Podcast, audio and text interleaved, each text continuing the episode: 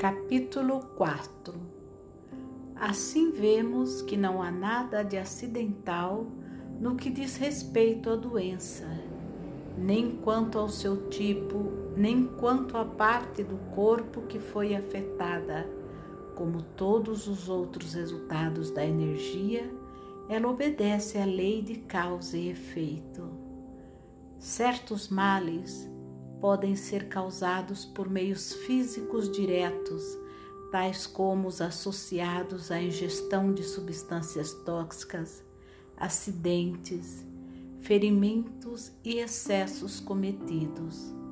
Mas, em geral, a doença se deve a algum erro básico em nosso temperamento, como nos exemplos já mencionados.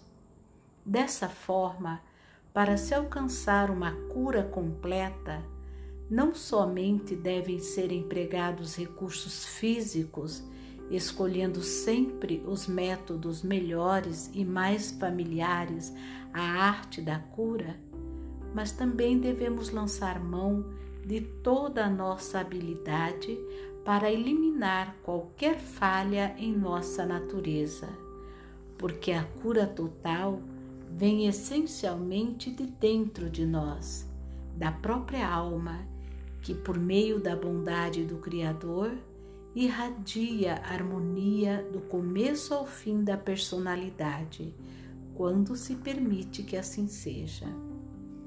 Assim como há uma causa fundamental para cada doença, que é o egoísmo, há também um método muito seguro para se poder minorar todo o sofrimento, qual seja o da conversão do egoísmo em devoção para com os outros.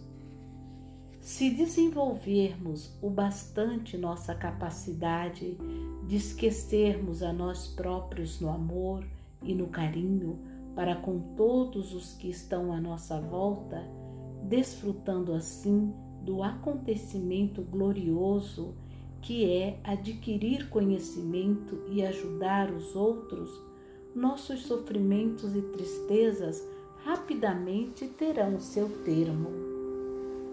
Nosso máximo objetivo: abandonar os próprios interesses ao servirmos a humanidade. Não importa em que posto desta vida nossa divindade nos colocou.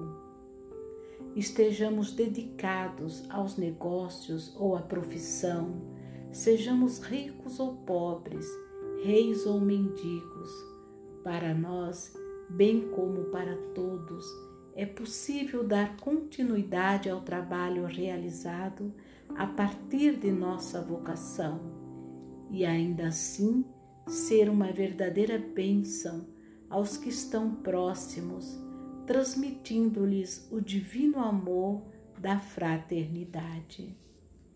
Porém, a grande maioria de nós tem algum caminho a seguir antes, antes que possa alcançar esse estágio de perfeição, ainda que seja notável quão depressa um indivíduo pode avançar nesse sentido quando o esforço é empreendido com seriedade e quando não se confia somente na frágil personalidade, mas se tem dentro de si a fé.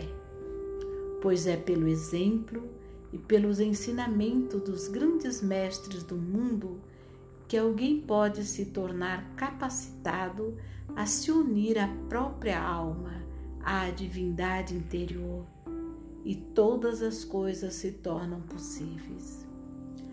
Na maioria de nós, existe um ou vários defeitos adversos que estão particularmente impedindo o nosso progresso. E é esse defeito ou defeitos que devemos procurar dentro de nós próprios. E enquanto estamos lutando para desenvolver e expandir o lado amoroso de nossa natureza para com o mundo, devemos também, ao mesmo tempo, buscar a purificação desses defeitos inundando a nossa natureza com as virtudes opostas.